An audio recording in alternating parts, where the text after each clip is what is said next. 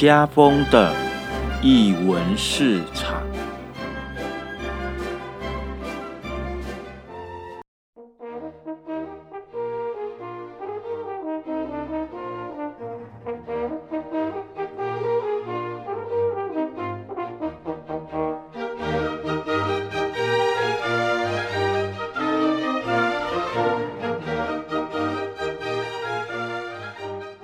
艺术在日常生活有艺术，这里是艺文市场。大家好，我是家峰。呃，前阵子呢，呃，应该是说从年初的时候我们开台至今，然后在中间的我们在节目当中，呃，家峰也有跟呃听众朋友分享说，我去年在台北万华的水谷驻村，那呃到了这个地方到。万华，然后在水谷驻村，然后今年的九月也在水谷有一个联合的一个驻村的联展。那既然都都来到这边了，那不免也要来问一下水谷艺术空间的负责人。那我们今天呢，就直接来到了水谷的现场。那我们呃，请我们的负责人跟我们打声招呼吧。Hello，大家好，我是水谷的负责人彭才轩。嗯，那通常一。大伙都是叫你阿鹏嘛，对对，叫我阿鹏。对，呃，其实我跟阿鹏碰面的机会好像没有，就是就算我呃去年驻村，好像也很少跟你碰面，因为那时候你你是在那个。那个那个蒙甲龙山文创对对对对对对对对。那我们反反倒是呃今年的时候，就是要布展之前，我们才有比较密密集的联系。那呃，因为我知道呃阿鹏的过去的那个学历的背景，然后所以我一直觉得很好奇，就是我们就直接切入这个主题，就是嗯，因为你是读淡淡江国贸毕毕业的嘛，哈，那嗯，通常国贸。会让人家一般会让人家联想到是比较偏向于呃说呃跟商业有关系的商业财经比较有关系的，好，那为什么你会想要接触译文的这一块呢？啊，最主要是因为小时候时常会被家人带去看一些莫内梵谷的那些名画展，那在那个时候其实我妈就会因为那时候会有报纸简报。那简报里其实就有一些名画啊什么的，然后他会自己写赏析。那那个时候，因为他自己是中文系的，还有在教作文，所以他写的赏析，同时也是让他的学生去赏析这些作品的一条路。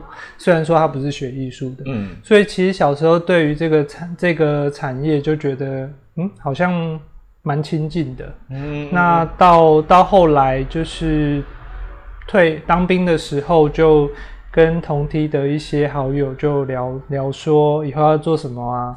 他其实发现，就是因为因为商商科其实如果你没有太大的想法，要不嘛就是去做银行，嗯啊，有可能就去保险，嗯，或是就是他他有一个固定的行业别，可能大家都会去的。那那时候就想说，那我是不是要这样呢？那呃，想了一阵子，又觉得说好像志不在此。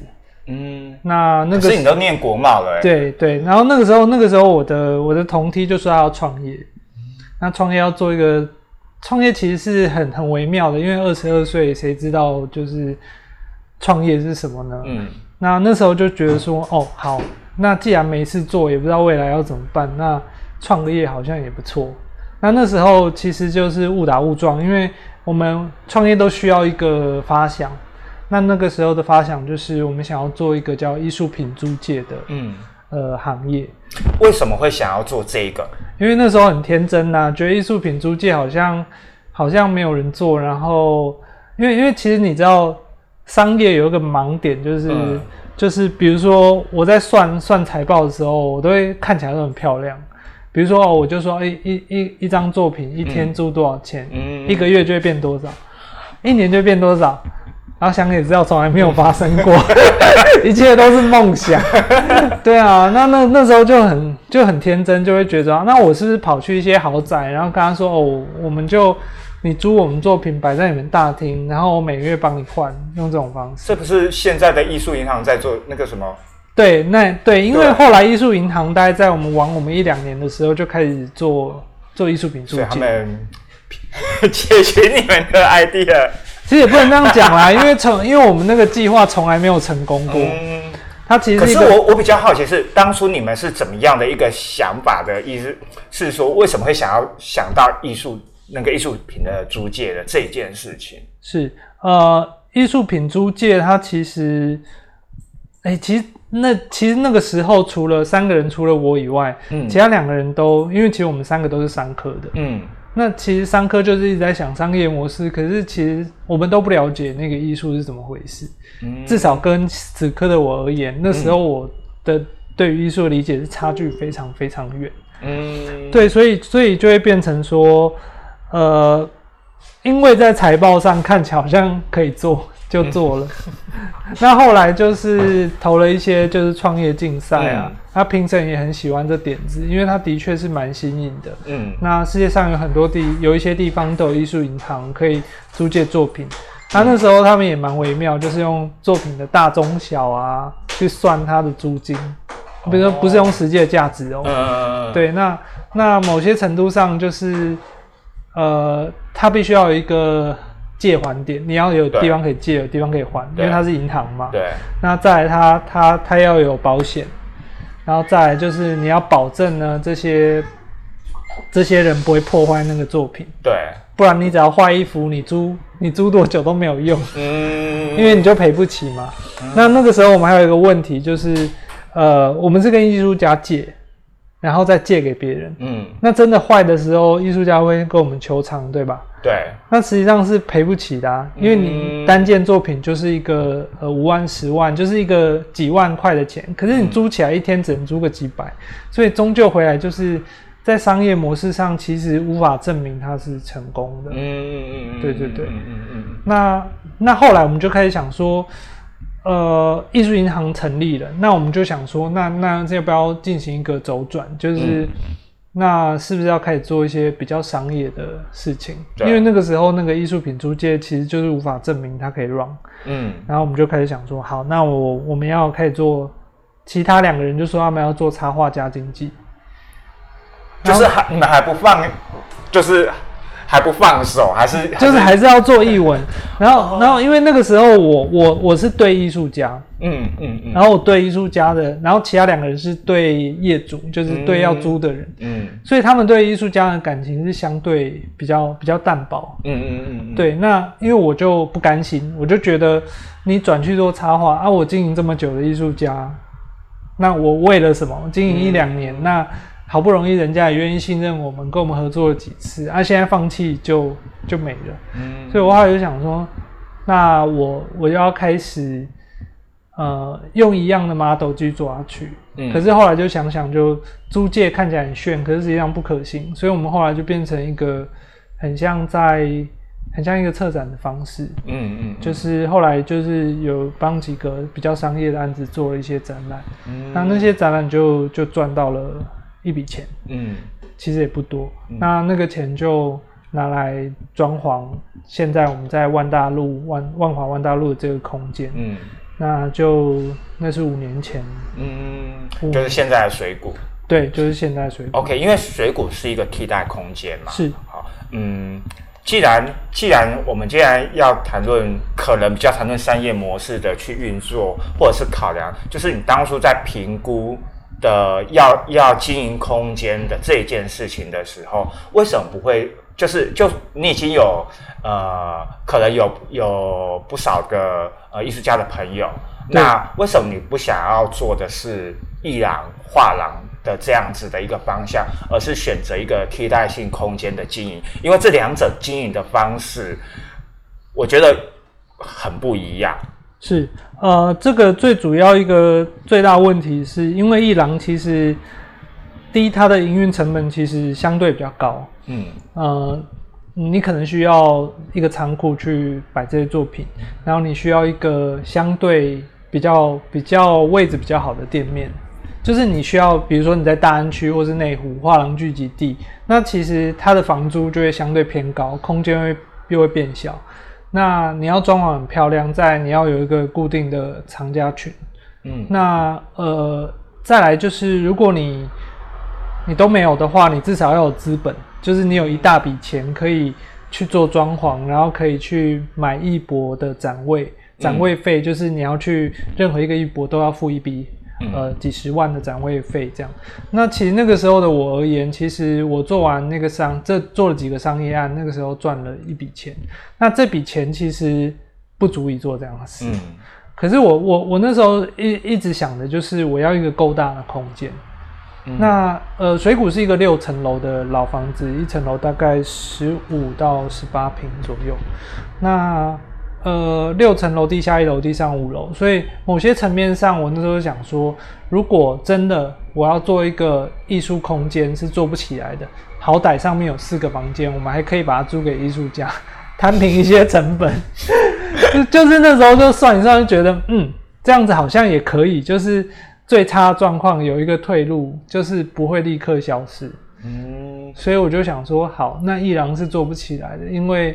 它有一个比较高的进入门槛。嗯嗯嗯嗯嗯。那嗯，可是嗯，应该是说，可是如果你你选择要做替代空间，那那整个你整个规划的走向就会很不一样。是，因为毕竟替代空间，它尤其是水谷，它它在呃南万华，其实在附近方圆几里之之内，没有没有任何的跟译文相关的空间。是，呃呃，即便那个时候五年前我认识了一些艺术家，可是我我发现其实当初在选这个位置的时候是有点一厢情愿，因为我小时候念万大国小，这边离万大国小步行就大概两三分钟，就等于在旁边。嗯，那它的房租是相对市中心是便宜很多的，甚至有到三分之一到二分之一那么便宜。那某些层面上。一个七十几平的空间，在假设在台北市中心，要不要十万？要，一定要。这边的话，可能就是二分之一喽。嗯，那这个回馈给我的就是你的想象可以实现。那就就比如说我们要做很多大型小型的展演，其实一个四五十平的空间还是相对比较够用。嗯，然后再加上水谷是一个长屋，它不是一个正方形的大的。空的空间，嗯，那一个长屋，它其实左面两左右两面墙其实是切好的，但它局限就是你想要弄大再大一点的作品就是弄不出来，嗯，可是它就已经有一个天然的形式，然后一个天然的阅读顺序，因为你就必须从一楼、二楼、三楼一直爬上去嘛，嗯，那这个天然形式是劣势，当然也是也是优势喽，你就不用每一档再做一堆墙，嗯，因为实际上也。没有那么多可以做，嗯嗯嗯嗯，那它无形之间也节省了一些成本。那呃，它有一些前后有四个房间，那这四个房间后来呃，除了办公室、仓库以外，我们就拿来做国际艺术驻村的交流计划，这样子。嗯，那么你在呃正式要经营水谷的这个过程当中，你怎么去？嗯，因为你之前是读呃国贸系的，是那。呃，你你怎么去呃精进你在于说呃译文素养的这一块呢？是啊，一开始的时候，其实我我我老实说啦，就是那个时候我对于当代艺术啊这个这个这个产业，其实完全完全的不了解，因为我又不是念这个的。嗯，那呃那个时候我就想说，好，我有艺术家嘛，那他们都是念师大的美术系的，那研究所毕业。那我就从那边去认识了一些可以做研究的人，嗯，啊，一些策展人、研究者等等，那就做了我们前面一年中的几个展。那那时候就从里面再去认识了一些来参展的或是来参观的一些译文工作者，嗯，然后慢慢去聊关于这个空间的想象，因为在台北这样的空间。呃，我们其实算是可以展览空间算比较大，对。那同时还附备附附有这个驻村的空间，真的就更奇怪了，对，就就是很少见啦，因为大部分的人就是。不会有这两个，尤其在市中心。那现近年来，在一些其他的城市，其实台湾其他城市里，其实会有慢慢越来越多的，呃，可以驻村又可以展览的空间慢慢出现。那可是即便如此，在台北市，因为它的租金压力，其实还是负担不起这样的空间的。对，对。那后来就是让这些。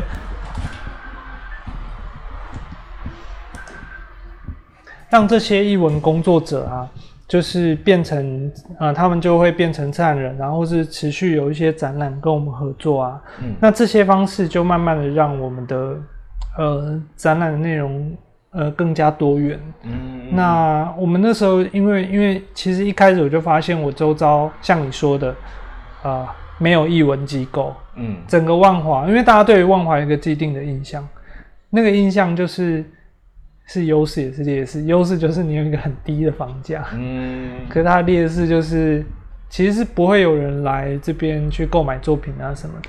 那译文机构那么少的状况下，我那时候就一一来就觉得，那我是不是要开始找，终究要找朋友，因为你自己一个人做下去不是办法，所以那时候就认识了，比如说台大城乡所啊，嗯。然后呃。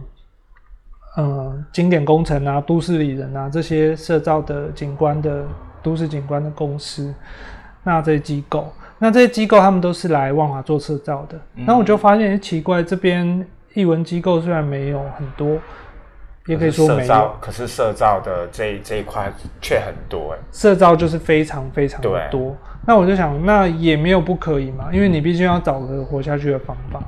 那我们后来就想说，那呃，开始做在地串联，就是把在地的机构，包含这些小型的店家、老店、东园街的一些呃文史的资资源，或是这些合作的店家，东园街是疗生老病死都有的老街。那我们把这些东西慢慢变成内化成我们跟在地合作的一个养分，那这养分慢慢就让我们看起来是一个在地的机构，就是跟在地有合作的译文机构，它就不是单纯只是一个展演空间。那包含做了一些像库库拉陶的活水季啊，跟台大城乡所一起做的，那或是有做了嘎拉艺术季啊等等，那这些其实都是以在地做出发的艺术季这样子。刚才阿鹏在介绍整个呃，你整个在创业，甚至呃筹备水谷至呃整个经营到现在的整个过程，其中你有讲到呃水谷这个空间有包含驻村的这个项目，的确，其实我嗯。我这样观察下来，好像也很少有一个艺术空间可以驻村的，除非是比较属于公部门的，或者是比较偏远的地带，才有可能会有驻村的的的选项啊。那嗯，比较好奇的是，为什么当初会有这个的选项？对，因为我我查一下资料，好像一开始不是就有驻村了。而是在呃一五年才有嘛，因为一四一四年八月整个成立，然后一五年才有驻村的这这样的一个计划。那是为什么会想要做这样的一件事情？好，嗯，因为一开始的时候我们就做展览都来不及，因为那时候就觉得说空间空着很浪费，嗯所以我们那时候就是尽其所能的在做最多的展，然后填满最多的空间。所以那个时候其实一直没有心力去做驻村，然后那时候呃就只有我跟我们行政两个人，所以其实做要做更多的事是压力相对比较大的。那呃这个这这种想法一直维持到最近。那我我会觉得说，其实驻村是一个呃当代艺术产业的一部分。嗯那呃，怎么说呢？因为我们时常会，我我们最近有很多计划，因为政府其实对于新南向有一些想法。那新南向不像你想的，只是到东南亚，它同时还会到拉丁美洲、到南亚、到北亚、到呃或是东欧比较偏远，就不是不是在欧洲，可是可能比较东欧的这些小国。协东协国家，对这些国家，其实、呃，这些国家其实他们都有一些呃，在译文上面可能是刚开始做不久，或是说他们国家资源上的补助比较不多，所以某些层面上，呃，我们也有带政府的这政策是有交流意味。嗯。所以后来我们就做的比较多的是，我们发现，因为其实虽然说台湾是一个呃译文资源啊，在世界上不是最主要可以发生的的国家，我以视觉艺术来讲，可是某些层面上，世界上很多艺术家还是对于到异地驻村是有期待的。嗯，那这个期待甚至会让它变成一个可以营业的项目。嗯，就是你来驻村，我就收你一笔钱，然后就提供你房间，因为它其实就像一个 hotel 的概念。那你知道有些国家它其实呃房租是非常低的。嗯。可是如果你换算成 hotel，一天可以租租个三十美元。嗯。哇，三十美元。三十美元一个晚上的话，他们一一年的，比如说尼泊尔，他的一年的，哎，一个月啦，一个月的工人的薪资大概是四千块台币。嗯，哇，你租四个晚上可以抵一个人的薪水。嗯，所以某些层面上，他们就会很认真把这个呃驻村当做一个当做一个工作。嗯，可是我们不是这样想法，我觉得说驻村是拿来交朋友的。嗯。因为其实，呃，每一个到过你这边的艺术家，还有每一个你送出去的艺术家，他们的视野，他们对于呃异地的视野，或是他们在异地接触到的人，都会变成你未来你你想要发展成一个跨国的艺术机构。那你这是一个很大的重点，就是你可以让艺术家变成一个前线，跟异地做交流。那他们所得，他们的创作，他们回馈给你回回来以后的发表。得了一些奖项，那这些在艺文产业里都是一个正向的循环。那这个循环其实是是没有那么容易，就是呃，你认真想做也不一定有。可是你如果持续一直在这个驻村的来回里面慢慢做的话，其实它其实是很有希望的。对。那你怎么你们怎么去呃甄选？可以呃甄选这样的一个住，就是一来是甄选在在地的驻村，就进水谷来这边驻村；二来是怎么怎么去推选呃做国际交流。是呃我们我们其实国际交流我们分几个不同阶段呢？嗯，我们现在是五年嘛，那第一年的时候。只要任何国际机构愿意跟我交流，我都会开心的跟什么一样。嗯，就是我其实不太挑。嗯，我觉得只要我就是我就觉得我们其实是一个不大就是很小的机构。嗯，那这样的机构还可以做到有人愿意跟我们合作。嗯，那在第一年的时候，我会觉得哇，那只要有那如果不亏钱，因为那时候我们也很穷。嗯，当然现在也蛮穷的，可是在某些层面上。呃，那时候状态就是不一样。对，那时候就是更穷一点。那呃，我会觉得说，呃，如果对方也有这个条件，比如说他有驻村或者他有展览，那我可以把我的艺术家换出去。我前一两年的时候，所以我们瞄准的都是中小型的艺文机构。然后我确定他有这样的条件。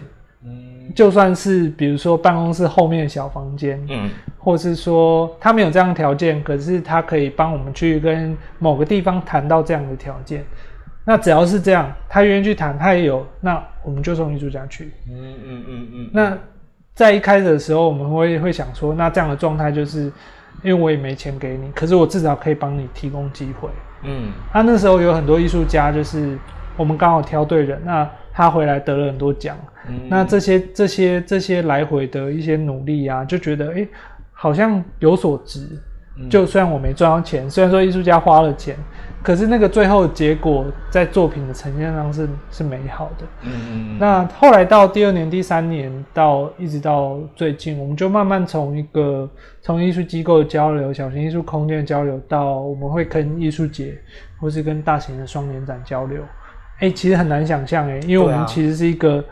我们只是一个就是在万华的小机构，那能够撑五年已经很了不起了。没错，你知道我最近在翻一本书，就是叫《搞空间》，嗯，它是一本大概十十年前出的书，然后一翻开就发现里面，呃，它列了二十几个空间，已经死掉大概它是整个亚洲的，那呃已经死掉快十个吧，二十个弓箭已经死了一半了。对，然后剩下一半是怎样嘞？它有几个路，就是转型成画廊。嗯，因为其实那个牌子还是有，它只要一直活着，它它只要资历够深，它其实只要资金进来，转型的，它就可以变画廊了。嗯嗯嗯嗯，对，那那这是一条路，然后再来就是它一直维持一个很小的结构。啊，像北京有一个空间叫建厂，呃，弓箭建，那它就是说，那那它是不是就他是一个。一个可能只有三平五平的小空间，然后一个橱窗，里面没有人，就是每个艺术家进去住，哦然后我就只要付房租，嗯。然后灯打着我就付电，然后也不让观众进去嘛，嗯。然后我就不用顾。对对对，就一个一个橱窗的概念。橱窗展览的概念。嗯，嗯嗯那它又离北京的故宫很近，哦。它这样也这样也是活下去啊，你就可以永久活下去，嗯你只要一直付租金，或是艺术家愿意付那个月的租金，嗯嗯那就可以一直活下去。嗯。啊，要不就维持一个极极小的状况，嗯嗯嗯嗯，要不嘛就是想要变大之后失败就关掉，然后不然就被被有一些有一些在中国啊或哪里就是或是有一些补助条件比较差的，有时候因为你快挂了，你还可以还可以去请一下补助，然后撑过那个月，有时候就会好过来。嗯嗯可是有些有些空间就是政府也没有补助机制，然后做的又那么辛苦，那那呃。真的跟嗯文化政策有关，地方的或者是国，家的文化就就政策有关是艺文浪潮还没起对来，他就没有被撑到那个位置上，嗯那那就会就很辛苦啊。嗯所以我觉得，呃，我们其实从来不挑合作对象，就是我嗯哎、不能这样讲，我挑，可是呃，我会怀着感激跟人家合作，尤其是嗯。国际的单位。嗯嗯嗯嗯，对，因为因为我觉得我们始终还是保持一个，我们是一个另类空间，嗯就是在非盈利的状态下可以活到五年，真的是感激所有人大恩大德的帮忙。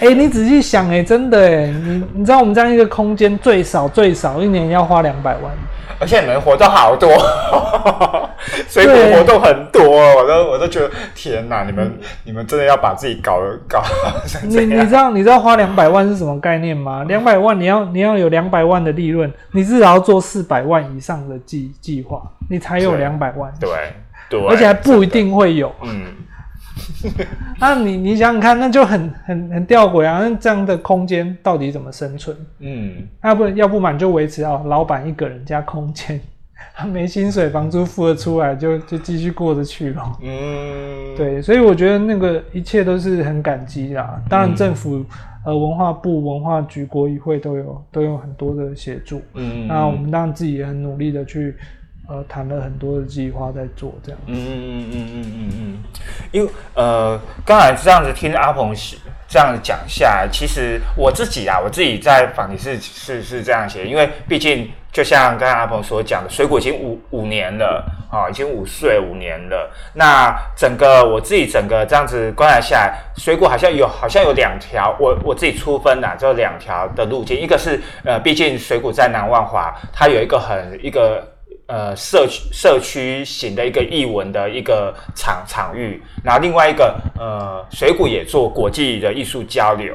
那你觉得你你怎么看待这两条的路径的发展？然后呃可以嗯帮水谷或者是呃帮呃在这边发生的艺术家带给他们带给水谷带给艺术家什么？好，呃，我们其实近年来，因为我们的呃之前的工作伙伴，嗯就是策展人杨亚翔，他、嗯他其实是一跨所背景的，嗯那还有另有哲学的背景。嗯那所以其实我们我们自己在思考怎么样做做在地的时候，其实有句话就是说，你越在地，你就越国际，嗯 因为国际的人想要看你最在地的东西。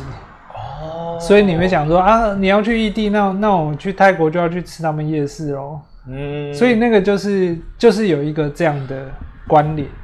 所以所以因为你如果你做的东西没有，比如说跟台湾没关，嗯。那那人家那那你就会被摆在就是都跟文化无关的状态下去讨论，那那那你就会那那你的好坏就非常明确喽。嗯嗯嗯嗯。对，那所以我们就会变成说，那其实做在地研究是支持你，呃，可以被关注的一个方法，因为你做的在地就只有只有你可以去诉说，可以去理解。当然，外国人也可以诉说，可以理解。可是可是你会会靠会比较对，嗯。对。嗯。对，所以其实即便是说我们送一个台湾艺术家到尼泊尔，他的视野还是台湾的，嗯。因为他拍的方式，他讲的东西。嗯。他其实还是台湾的。嗯。比如说，我们前阵子送给艺艺术家去尼泊尔嗯。姚瑞兰，嗯。那他做一件作品，就是在讲，因为他去那边就发现，哎、奇怪，尼泊尔在拜拜的时候，他贡品都是用手去拿，啊，他手其实很不洁的，嗯。就是会脏嘛，嗯。那会有很多狗啊、猫啊、苍蝇啊，就在贡品上。嗯嗯嗯嗯嗯，他那个状态其实就会变成说，其实跟台湾是不一样哦。因为台湾就是我贡品就是要洗得干干净净，放在一个地方，对对对对对，他们的庙就是很低，然后在路边的有时候挖一个小洞，就有一个小庙。那其实那个那个贡品的状态，他就想到，哎、跟台湾很不一样，因为你就文化冲击嘛，那冲击就带给你那个视野，然后他就用这个视野去讨论呃关于祭祀啊祭典，那或是包含说呃，比如说呃月经是个呃不对对尼泊尔人人来讲是一个不解的嗯呃，他们甚至有月经小屋这样的制度。嗯那当然现在没有了啦，可是他们他就会变成说，他可以用这个这个神圣与不洁啊这些东西去联想，那做一个异地的发表。嗯那讲这其实是代表说，其实呃，这就是回报，就是他们看到的东西，他们的视野，还有他未来想做的事，是可以根据你现在的努力，比如说我们的机构、我们的展览空间、我们的驻村、我们的未来要做的大型的策展，这些都可以在这个来来回回里慢慢获得发表。所以我一直觉得说，一个空间，如果你很认真的做好每一个展，那很抱歉，你可能就离倒闭不远。这是很残酷的，就是你很认真做好每一个展，可是你等到真的有人去看你的那一天，你可能撑不过。为什么？那可能要三年，要五年。请问你撑得过吗？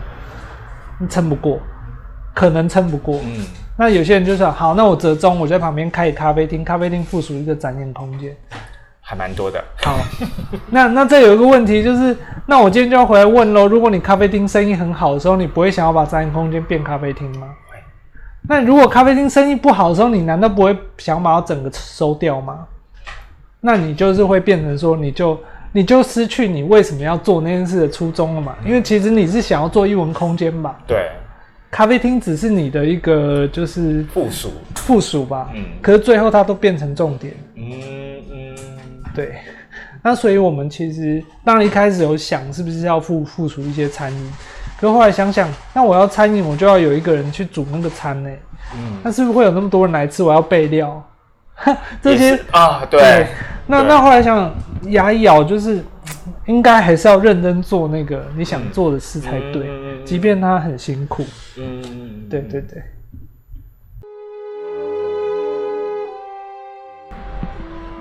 接下来也想请问一下阿鹏，就是说，呃呃，这五年的过程，水谷在经历了这五年，那你也跟不少的艺术家合作，以及也送了不少的呃相不少的补助案，或者是说跟呃国际之间的交流。我我在在想的是，当然，呃，每个艺术家的加入。都会让水谷让他自己的创作都有不一样的一个呃新的发展，或可以呃探寻一个新的可能。那嗯，你自己是怎么去评估？就是呃，比如说你也会会参与，你也会去浏览这些艺术家的资料。那甚至你也你也可能会评估，说我今年要做的这这这个计划，呃，符不符合你的成本效益等等？那你是怎么样的评估这些的？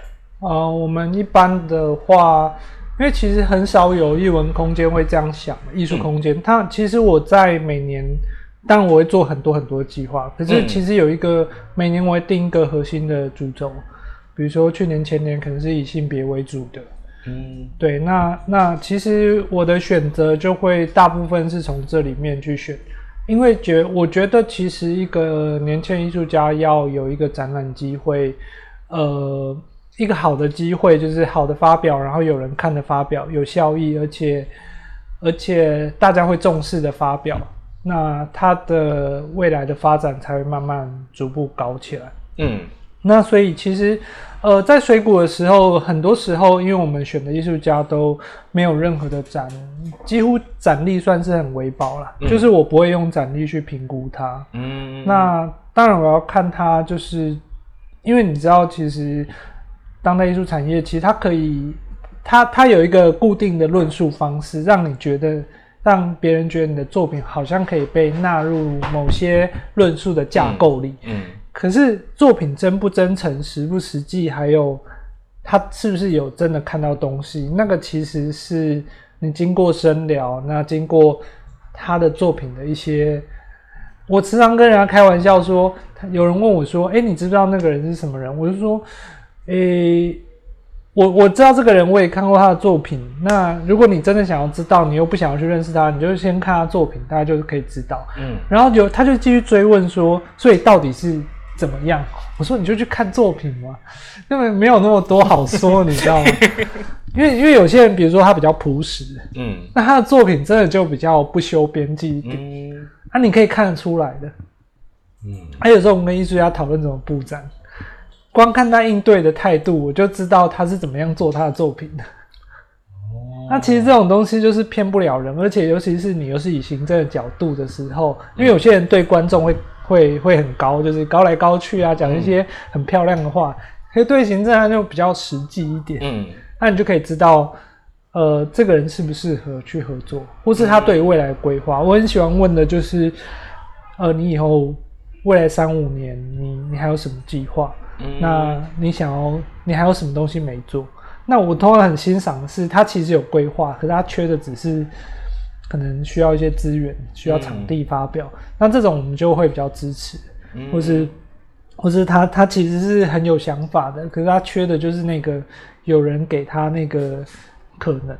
嗯，那我其实就对于这种艺术家，就是个人就是蛮蛮喜好的。当然，当然我个人也有一些品味上的偏好，可是我我会觉得说，其实我看的还是他在他自己的那个领域里的。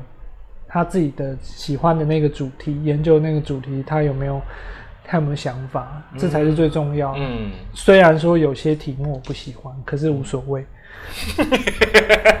对啊，因为因为他就是 就是我不喜欢一回事啊，可是你就是我就是看得到你背后有光，你未来就是有那个机会，那我我就会选择去。去投资，就是投资的，我我不会直接付钱，可是我会付出空间。嗯，你知道我的空间，一年有一一个月可能就要烧个好几好多的钱。嗯嗯，那这些钱艺术家看不到，他觉得哎，空间本来就该免费的，可是殊不知可能 为什么？呃，殊不知后面有很多东西要支持啊，但是行政坐在这边就是钱啊，帮你顾展啊，我的房租水电。他们没有经历过表演团体，不知道什么什么使用者付费的的道理吗？我们很常遇到，就是呃，就是各种类型的，对啊，对。可是我我觉得那个那个无伤，因为我觉得，呃，如果我今天为了跟你收一两万的场租，然后我失去一个，因为其实好的合作对象和他真的会有真的会有机会的人，会做得好，或是。他真的有真的真的有实力的人，其实你不可能就为了一两万就不敢合作。嗯，他即便他现在没有，可是你已经穿过了那重重的考验，看到他了。就是呃，很多时候他一些发地方发表，你根本不会看到，因为那空间你就是不会去。嗯，然后加上他又没有名气，他没有被大策展人带起来，所以你怎样都看不到。可是你已经经过了那种，你可能不小心在哪里看到他了。嗯，那。这样的这样的一个，你就会觉得，嘿，他真的是不错，而且还没有人注意到。那你就要想，你你你不可能为了那么一点点的钱去就不跟他合作吧？嗯嗯嗯，对啊，你不可能为 一两万就说好，那我再找别人，不可能啊。所以你会想说，好，那那我们想办法一起做些什么？那在做这些的过程中，呃，他会申请计划，你也会申请计划，互相帮忙那。呃，在一些计划上送他出去国外驻村啊，等等，都会有一些来来回回的，呃，政府补助啊，或者是私人企业的赞助啊，等等，然后慢慢去，呃，我尽量会让艺术家做到，就是他做我的计划，不会赚太多，可是绝对不会亏。嗯，我会帮你算得很清楚，就是好，全部都算完了。然后剩下再给你一笔叫创作费，嗯，啊，你一定不会亏。可是你想要大赚，我也很辛苦。啊，我把你扶起来，我与有荣焉，我也没打算从你身上赚太多钱。应该说，我根本没有打算可以赚到。好，说到这一件事情，我我这个就可以跳到最前面的。我一开始在问有关这个场，就是嗯，选择选就是经营一个艺廊跟经营一个一个呃替代空间，因为毕竟其实我来这边那么多次了，我不觉得这边的就是它嗯，你知道替代空间的作品很难用，就是跟那种伊朗的那种感觉，就哦伊朗的感觉，不能说每每一次都是这样，而是说你感觉进去好像就是可以直接买买一个东西带回家的感觉，嗯可是是替代空间的展的呃内容或者是形式，它可能会更加实验性或更加不成熟。那所以你你如果你要在替代空间呃买作品，相较版就嗯那个几率可能会比较低一点点。那你怎么看待呃我？不是完全针对作品这一件这一件事情，而是你怎么看待这样的你自己自己这五年来的一个一个经营的一个成本效益的的这一件事情？OK，嗯、呃，当然回到刚那个问题，就是，嗯、因为因为一般的画廊其实他一定要看成本，就是这个作品甜不甜，会不会卖，那他会先根据一些小的联展或是共同展去测试，然后再带他去一些比较小型的博览会测试。那这些测试的过程中确认可以卖，他就可能跟他签一个比较长期的销售的合约。嗯那把它定下来。那呃，我反而会反其道而行，就是我有时候我确定这个人可以卖，可是有些艺术家就是喜欢替代实验氛围，嗯他就会来找我，嗯希望可以在我这边展。然后我一打开，我就看他的作品集，我就觉得啊，你应该去画廊会过得很好，我心里这样想，嗯然后我就会，我我我也喜欢他的作品，可是我就会觉得，那 你还是不要那么辛苦，因为有些是平面平面艺术家，哦那他就会很好卖。那嗯你来我这边展，你就会，我怎么能确定你涨完你下一次的发表是一两年后、欸？嗯，那你要压在我身上，如果你卖不好，你是不是会放弃？嗯那为了不让你放弃，或让你做更长久，那你你真的，如果你用对我的这种方式去体谅，我相信一定很多画廊会用你的。嗯嗯嗯嗯嗯呃，也不是说画廊，就是很多画廊也是也是会看你的商业效益。嗯嗯嗯那所以回来就是，呃，其实我们经营了很多完全不能卖的作品，几乎八成到九成以上就是作品，就我也不会特地去问定价。嗯那呃，只有那百分之一二十，我可能稍微觉得这一次比较好卖，或者是这次有机会，我才会特地去做这件事。嗯那想而言之，如果是这个状况的话，绝对不会有成本效益这回事，嗯就没有成本效益了，因为永远都只有成本。嗯对，所以就变成说，你要你要变成比较像是一个计划型的空间。嗯那计划型的空间就是带着你的艺术家这些去实验氛围，作品比较大，比如说它是大型空间装置，就是没办法卖。那或是它还 有一些限制，比如说它是影像等等，所以你就要想办法在呃，其实政府部门有很多公开甄选的策展案，把它放进去。那在这个策展案里，艺术家有腰展费，那你也有策展费，那去去让一些比较大型的计划，嗯那这就是能力啦。嗯那呃，所以我觉得，如果你真的只谈我这一档经营的艺术家，呃，有没有赚钱的话，那你就会永远都失望，嗯，因为从来没有哪一档是卖回来。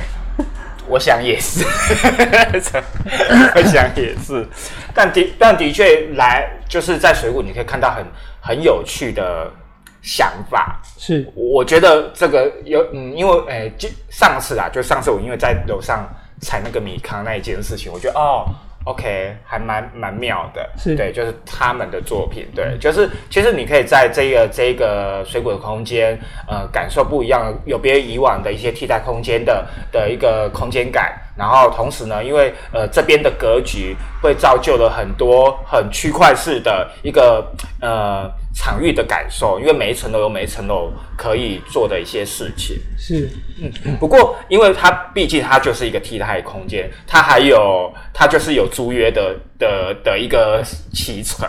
你怎么看待这样的一个一个时间？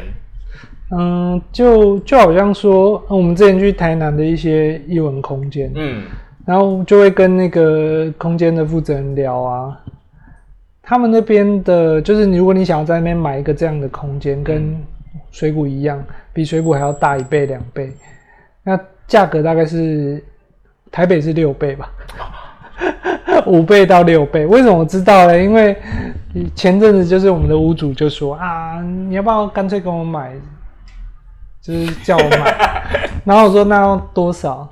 他就开了一个好几千的价格，天哪、然后我就想，哇，好好好，我其实租好了，租一个月算一个月，没有啦，就然后我们外面又要盖捷运啊，嗯。然后其实这些都会影响未来的租金。嗯。那我呃，其实目前我们屋主是因为他卖了一阵子，也觉得卖不掉，那嗯。他大概也在等捷运吧。嗯，那我会觉得这格局就是它的地坪很小，那虽然说可以再盖盖五层楼，可是某些层面上，你还要统合附近的屋主，你才能盖大楼啊。哦，对，所以其实它的它要收回的可能，或是它真的卖掉的可能，就是相对低。嗯。那我刚好又在巷子里，所以嗯。我又不是那种外面大马路上的店面，嗯。所以那个那个效益上就只只是一个弯拐进来，那个租金就差一倍。嗯，对啊，所以呃，我当然会担心，就是哪一天屋主真的要收回了。那我我我个人是觉得水谷还是要在万华，嗯因为我们做了很多的在地研究与发展。那我们所有的养分、所有的研究、所有的艺术家做的创作，很多都是跟万华有关的。所以我如果离开万华，我等于是要做一个新的品牌。那这样值不值得？就是也许空间可以变小，也许可以变格局，也可也许可以换一个地方。那这个团队在的时候，呃，他还是可以带着那样的东西继续往前。所以我个人是持开放态度啊。嗯，那对，那如果如果哪一天要被收回，像空场就被收回了。对，啊，对啊，对。那其实这就就一文空间就这样，就算你做的很好，那你最终收回的都是房租压力，嗯跟就是屋主想要做其他事。对啊，那这些东西就可能迟早会发生。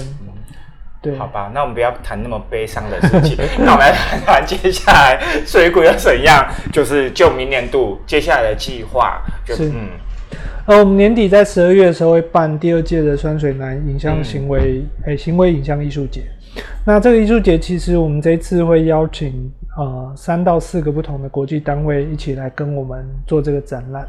那包含首尔时间电影节、俄罗斯的 Now and Now and After 影像艺术节，那还有那个呃韩国水源国际摄影节。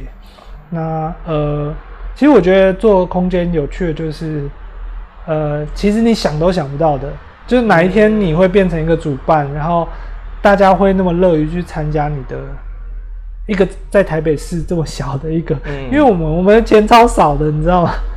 就是做一个艺术节，可能不到不到一百万。啊，我我我还我还碰轰了，其实不到五十，啊，就是他用一个很少的钱，可是你可以想办法在四个不同场域，我们这次有四个不同场域，第重水谷嘛，然后青年公园的呃园艺展览馆，然后剥皮寮，还有蒙甲龙山文创，哦，它其实在半小时，每一个点之间大概就是有些十分钟，有些有些二十分钟，就是步行可以到的距离。嗯大概半小时内就可以到了，对，那我们这一次其实呃很努力啦，就是变第二年了。那嗯。原则上我们要来这个艺术节，明年就换我们去了，哦，所以就是开始慢慢的就借由这些主办邀约，然后慢慢的做交换交流。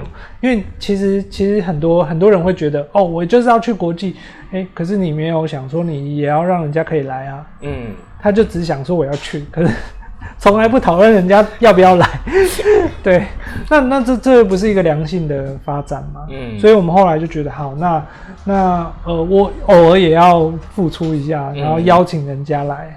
嗯那我去的时候，人家给我帮忙，嗯那良性的这种关系慢慢会越来越好。这样，OK，呃，今天我们来到水谷，然后也跟阿鹏聊聊啊，整整个水谷的整个呃，他应该算是他的一个创业的历程，也是水谷的一个呃经验谈。那嗯，不管怎么样，我觉得台湾有其实这几年有很多空间，一一的被就一一的就收收起来了。我觉得有有有有些我是真的是觉得很可惜。那当然就是就是整个城市。它它整个呃没落，或是它整个兴起，可能跟呃整个文化的产业结构是息息相关的。那其实不管怎样，其实还是一样要嗯，请不管是哪哪一个区域的的呃地方的民众啊，或者是呃外地来游客，当你到了一个城市，其实你。可以去的地方，可以更了解呃该地的呃文化，该地的生活，其实都是可以从地方的呃艺文空间开始去做一些琢磨。那我们今天非常谢谢水水谷艺术空间的阿鹏，谢谢嘉峰。好，那我们艺术市场下次见喽，拜拜。